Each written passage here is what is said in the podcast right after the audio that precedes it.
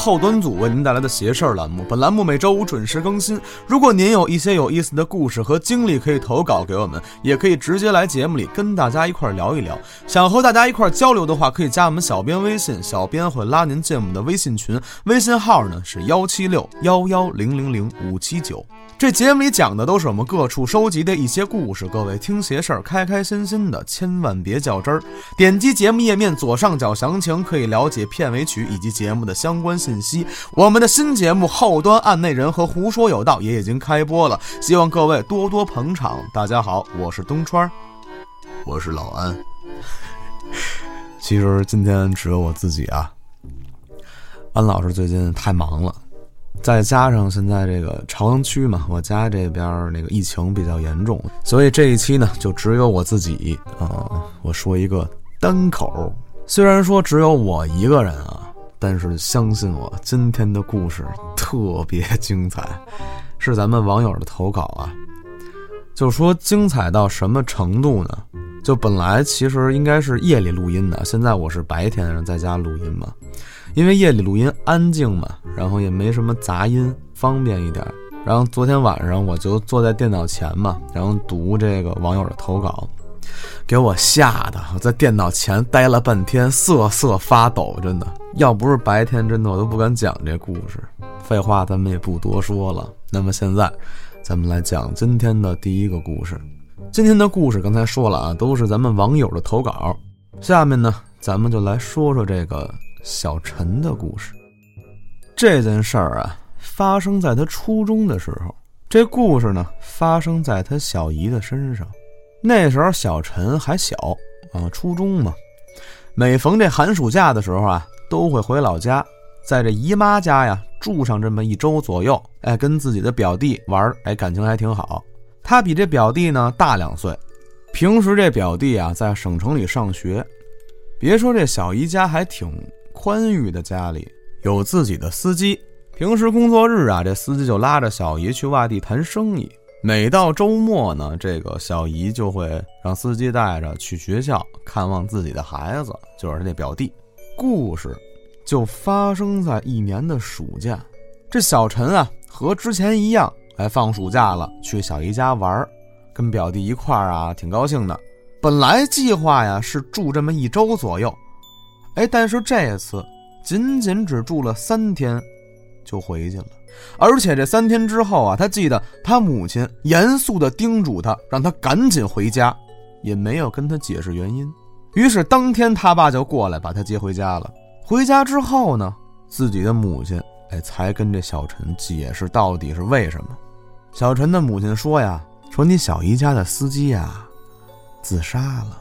这自杀这地方啊。”就是你小姨平时去接你弟弟那地方，这司机啊，人说是割腕自杀的。哎呦，流的满地都是血，而且还附了张遗书。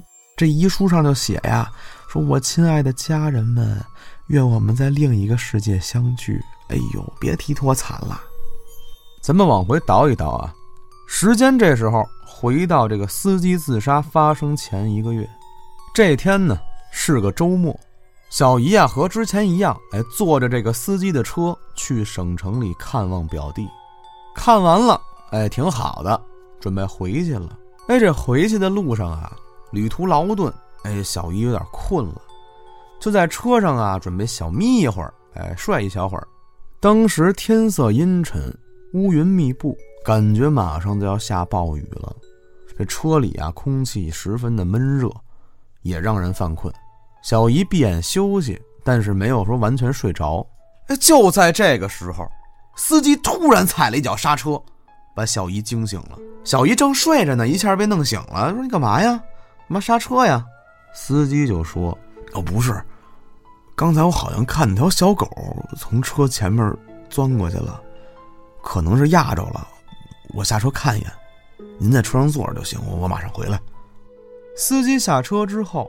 哎，绕着车检查了一周，没发现什么异样，于是又回车上接着开了，接着往回走。这回程的路上也没有发生任何奇怪的事儿。自从这司机后来自杀之后啊，小姨就开始每天晚上都做噩梦，也不知道是不是吓的，反正这个梦啊都十分的相似。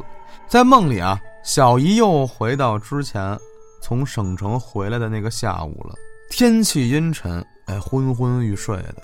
突然的急刹车，就在这个时候，前排的司机回头看向小姨，司机面目狰狞，狂笑不止。而梦境每次到这儿，小姨就会被吓醒，冷汗直流，而且非常的害怕。就这样持续好多天，都是这个噩梦，小姨的精神就备受折磨。后来去看了心理医生啊，去调节也没什么用，还是会做这个梦。当时小姨就觉得，会不会不是心理问题呀？于是，哎，这小姨就去找了一师傅。这师傅当地还挺有名的，人都说啊，这师傅挺厉害的。哎，去看了，跟人说了这么一个具体情况。师傅听完之后，给了这小姨一个方案。具体是怎么做呢？咱们这儿也不细说了。当天这师傅给小姨弄完之后，小姨回家睡觉，哎，没事儿了。然而好了三天，第三天在小姨睡觉的时候，又做噩梦了。还是那个场景，司机在前面坐着，突然一脚急刹车，慢慢的把头扭过来，疯狂的大笑，面目狰狞的看着小姨。可这次小姨并没有感到恐惧，而是突然手中出现了一把锋利的剪刀。小姨拿着剪刀，就冲着这司机扎过去了。而这一扎并没有出现什么皮开肉绽呢，什么鲜血四溢，而是一下就醒了。小姨这事儿到这儿就算告一段落了。从此之后也没有再梦见过那些可怕的场景。小城是非多呀，这司机无故自杀了，哎，这街头巷尾、邻里邻居的，哎，大家开始讨论这件事儿了。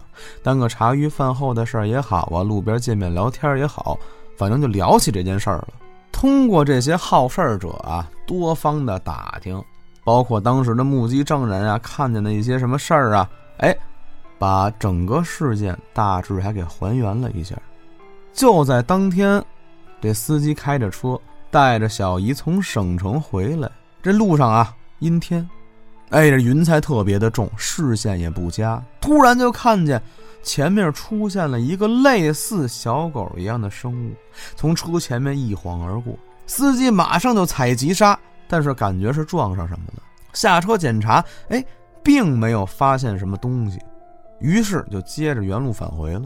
第二天呀，司机去洗车店洗车去，洗车的这伙计啊，就向自己老板反馈说：“咱们这个刚来那车下头，这车底下有血迹。”洗车店这老板啊，别说，哎，这洗车店老板跟这司机还认识，而且还交往挺深的。当时就问这司机，是不是之前撞车了呀？是不是出什么交通事故了呀？司机一听，觉得挺纳闷的，就说没有啊，就当时开车啊，带着我那老板，路上呢就感觉是撞着条狗吧，是什么？但是下车看什么都没有啊。可洗车店老板听完之后愣了一下。可你这车底下有血呀？不可能吧？我什么都没撞着啊！你车底下有血，当时你什么都没看见吗？对呀，我绕了好几圈呢，什么都没有啊！洗车店老板就说：“这样吧，我帮你联系一个，哎，咱这边懂这些事儿的。我估计你这事儿啊，不是什么那么简单的事儿。”第二天，在这个洗车店老板的陪同下啊。这司机半信半疑的跟着他，就到乡下去了，找了一个老太太，哎，挺大岁数了，左看右看之后，做了一套什么一些流程吧。紧接着，这老太太突然愁眉不展，看这意思呀，还挺为难的，就跟这司机说呀：“ 这事儿吧，我还真没法弄。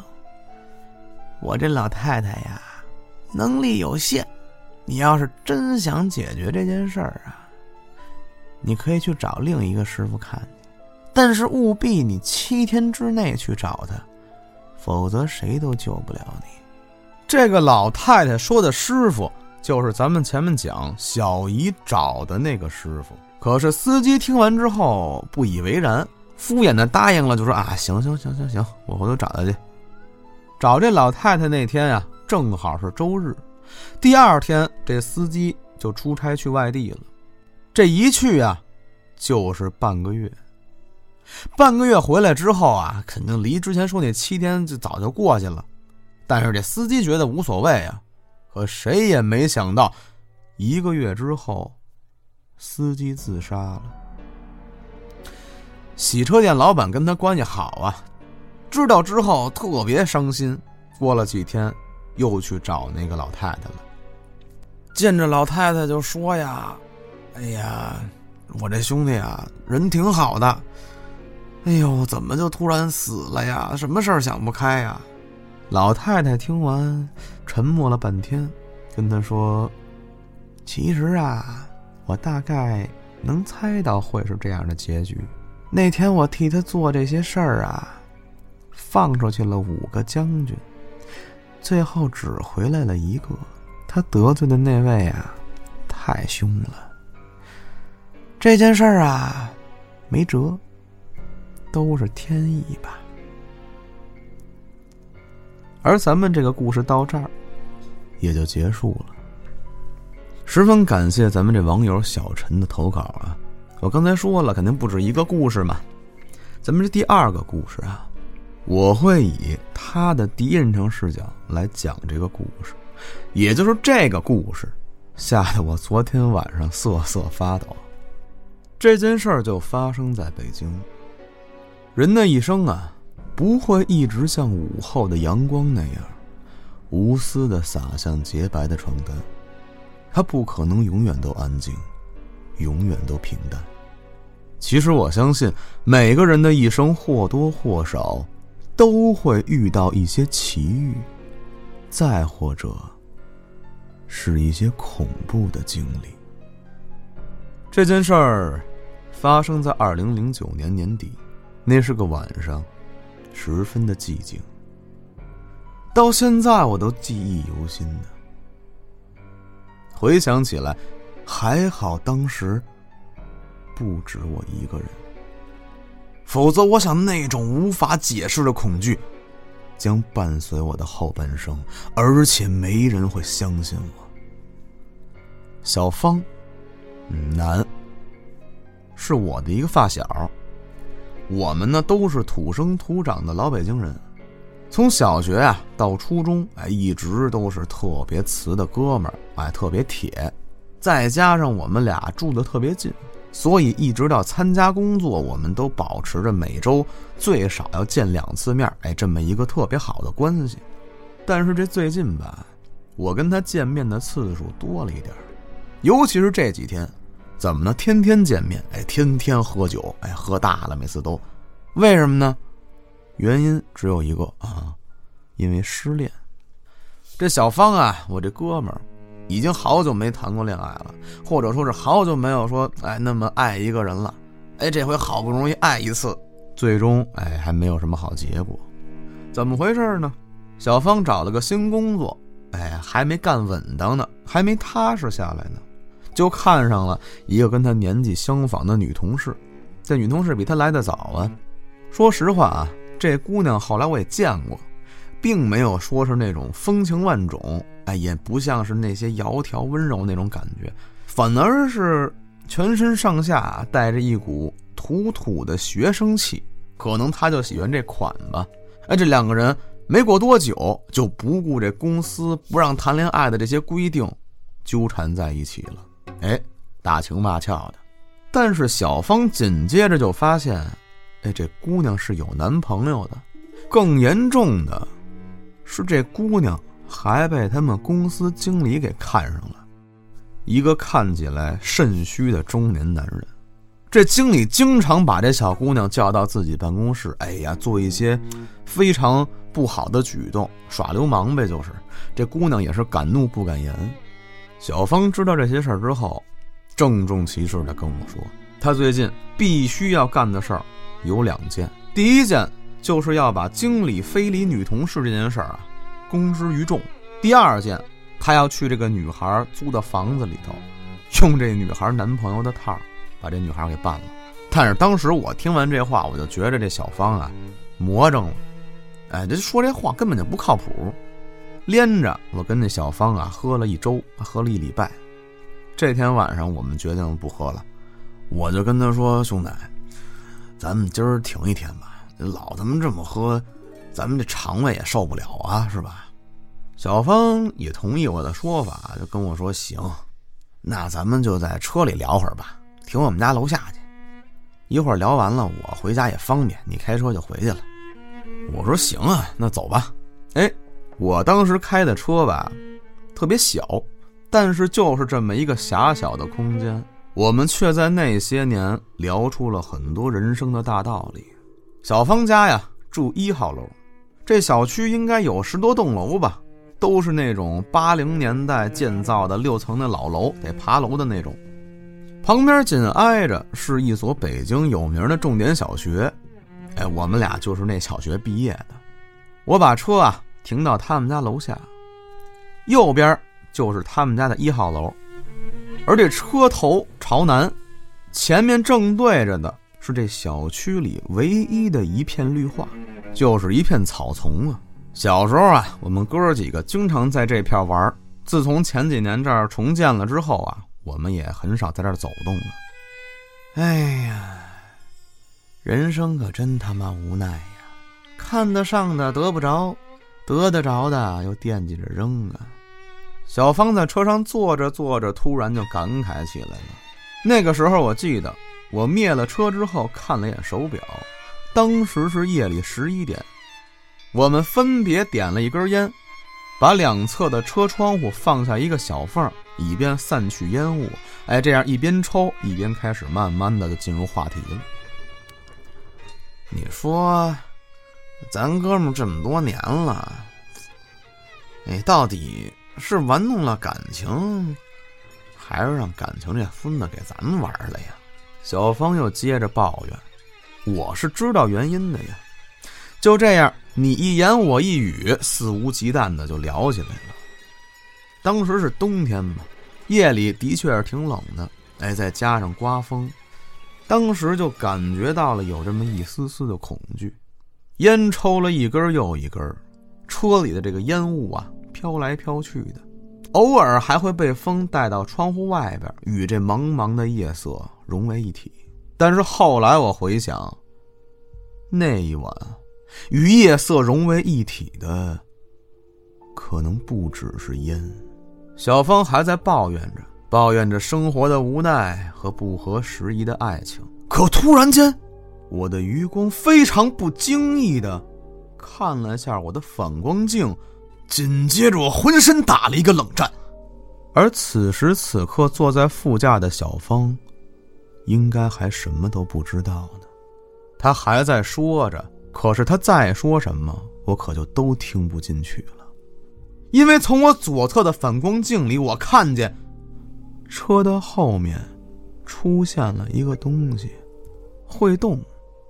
白色的，飘忽不定，一上一下的，就那样慢慢的从后面朝着车子的方向移动过来。那是一个女人，因为当她慢慢靠近车子的时候，我看见她飘逸的长发，那头发很长，长的似乎每一根都能深深的扎进这深沉的夜色里。小芳还在说着，因为她的位置是看不见我左侧的反光镜的。当这个女人毫无声息的接近我车子的时候，我借着月光看见这个女人并不是在飘，而是在做一个徒手跳绳的运动，一边跑一边跳，而且毫无声音的。直直的朝着我的车子就来了，随着他的逼近，我似乎能感受到，他脸上洋溢着一种兴高采烈而且神采奕奕的表情，就像是画上去的一样。我那一刻已经不是紧张了，而是一种深入毛孔的恐惧。突然。他就扑了过来，似乎要把我和这凄凉的夜色一起吞入口中。慢慢的，他过来了，他就这样，轻擦着我左侧的反光镜，朝着车头的方向，就是那个我很久都没去过的绿化带，跳过去了。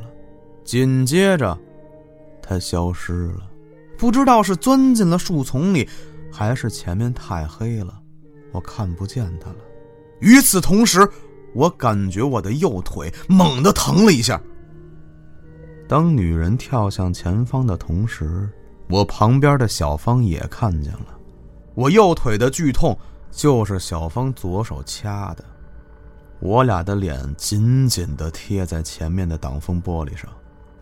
而过去的恐惧，不是真的恐惧，真的恐惧是，你以为恐惧走了，可是他又来了。因为就在这一刻，我突然听见车的后面传来了稀稀疏疏、沙沙沙的脚步声，我壮不起胆儿，也抖搂不了精神了。我当时唯一能做的，就是转一下脸。但当我转过脸，再次看向左边反光镜的时候，又一个身影把我推向了恐怖的极限。在车子的后面，和刚才同样的位置，出现了一个小个子的男人，光头，一身黑色，穿着一双我曾经很熟悉、很熟悉的鞋。其实他的鞋在夜色里我是看不清的，但是从声音我听得出来。他穿的是一双片儿蓝，这是在我小时候北京很流行的一种廉价的布鞋，黑色的布面，白色的塑料底儿，走起路来擦擦的。只见那个男人，身高最多也就一米六，双手插兜，头压得很低，双脚贴地，快速的走着那种小碎步，发出擦擦擦。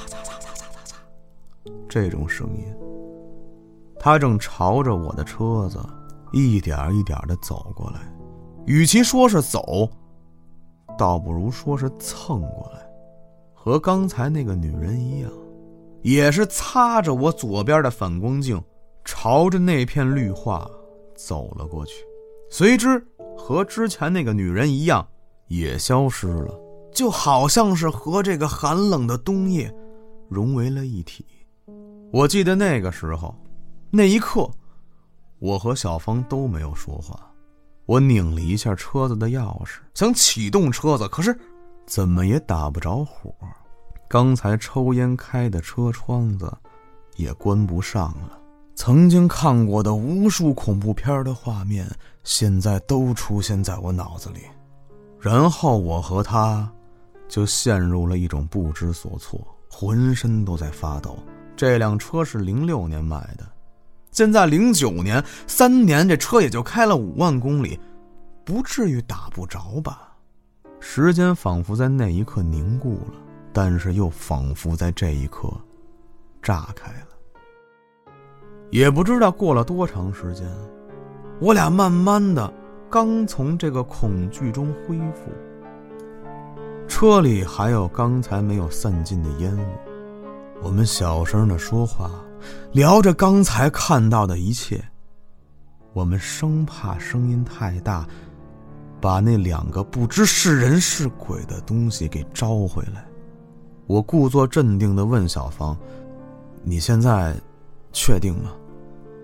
要把那个经理非礼女同事的事儿公之于众，再去那个女孩家，把她男朋友的套儿全用她身上？你？”这俩事儿，你真想好了吗？没，小芳好像用尽全身的力气才挤出这么一个字儿。这个时候，车里的二手烟已经散尽了，而我觉得在烟散开的同时，散去的还有我们所有的胆量和勇气。正当我努力缓解恐怖氛围的时候，接下来的一幕。让我们俩真的崩溃了。那是一种濒死的感觉，毛孔张开，汗毛倒立，因为接下来我们看见那个女人和刚才那个男人一前一后排好队，从那个绿化带走了回来。女人依然保持着徒手跳绳的动作，而那个男人依然低着头，双手插兜，小碎步似的跟在他的后面，出现在我们的面前。他们正迎着我们走过来，一跳一跳的，一步一步的蹭着。这个时候，我们看清了，那个女人在笑。而且笑得十分诡异，神采奕奕的；而那个男人表情十分凝重，在地下往前蹭。他们排着队，跳的跳，走的走，朝我们扑过来。而当时我的脑袋已经是一片空白了。我机械式的再次发动汽车，随着一声轰鸣，车子启动了。我挂上档，当时只有一个念头：撞，管不了别的了。而正当我准备撞过去的时候，前面那两个人突然侧了一下身子，以一种腰不动腿动的诡异姿势，从我车子的左侧飘了过去，速度很快，而且很轻盈。这个时候，我又仔细的看清了他们。女人依然神采奕奕，男人表情依然十分凝重。紧接着，随着一阵头昏目眩，后面的事儿应该是属于那种极度惊恐之后的暂时性失忆吧。第二天早上起床，我发现我躺在床上穿着衣服，我起来的时候浑身酸疼。我问我妈：“我是几点回的家呀？”我妈说：“你十二点多回来的。”到家的时候还哆哆嗦嗦的呢，我给你开门，我还以为你撞了鬼了呢。你跟那儿叨叨念念的，回来你就直接上床了。我完全不记得后来发生了什么，我立马就给小芳打了个电话，她跟我说，之后的事儿她也不记得，也是穿着衣服醒来的，问家里也是说自己到家就睡了，而这次恐怖的经历到这儿。也就结束了。过了一段时间，小芳的女同事跟男朋友结婚了，那个经理也被调到了其他的部门。当然，小芳也没有留在那个公司，辞职了。我不知道那天是什么，也不知道是不是恶作剧，但那天的经历，那天的感觉，让我觉得生活能平淡，能像午后的阳光。简直是人间最美的景象了。这个故事到这儿就结束了。我觉得这位朋友的投稿吧，不只是吓人而已啊，而是很生活。因为我就在北京住嘛，身边有很多在北京工作的朋友，从外乡来的朋友们。嗯，他们自己一个人在北京就会遇到很多这种不好的事情，比如就说被领导非礼啊，或者说是工作的一些压力呀，不公平啊。大家都在努力的活着，有些人会抱怨说啊，为什么生活这么苦？有些人觉得，哎呀，为什么我就不能飞黄腾达呢？每个人都想变得富有。都想有些作为，但是你要明白，并不是所有人努力都会成功的。在我看完这个故事，我反倒有一种被启迪的感觉。平凡就真的不好吗？平淡，又何尝不是一种幸福呢？今天咱们的故事就讲到这儿。喜欢这期的朋友。在评论区里多多留言，咱们下期再见，拜拜。